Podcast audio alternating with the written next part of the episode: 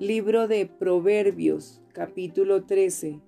Contraste entre el justo y el malvado.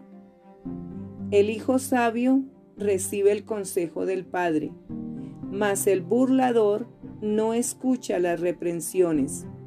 Del fruto de su boca el hombre comerá el bien, mas el alma de los prevaricadores hallará el mal. El que guarda su boca, guarda su alma mas el que mucho abre sus labios tendrá calamidad. El alma del perezoso desea y nada alcanza, mas el alma de los diligentes será prosperada. El justo aborrece la palabra de mentira, mas el impío se hace odioso e infame. La justicia guarda al de perfecto camino mas la impiedad trastornará al pecador.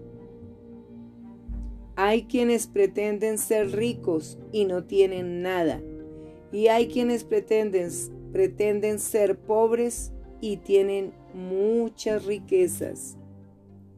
El rescate de la vida del hombre está en sus riquezas, pero el pobre no oye censuras.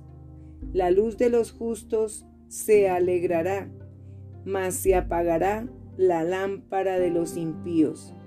Ciertamente la soberbia concebirá contienda, mas con los avisados está la sabiduría.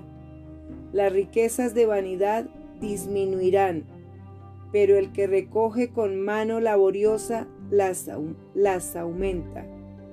La esperanza que se demora es tormento del corazón pero árbol de vida es el deseo cumplido. El que menosprecia el precepto perecerá por ello, mas el que teme el mandamiento será recompensado. La ley del sabio es manantial de vida para apartarse de los lazos de la muerte.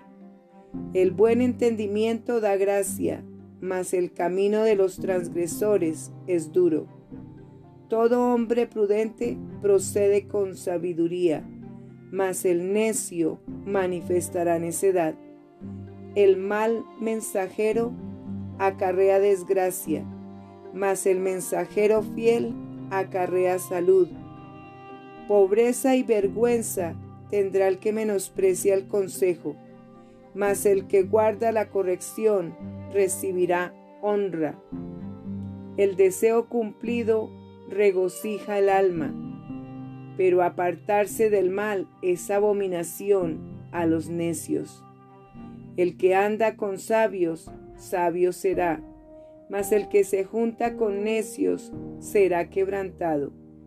El mal perseguirá a los pecadores, mas los justos serán premiados con el bien. El bueno dejará herederos a los hijos de sus hijos pero la riqueza del pecador está guardada para el justo. En el barbecho de los pobres hay mucho pan, mas se pierde por falta de juicio.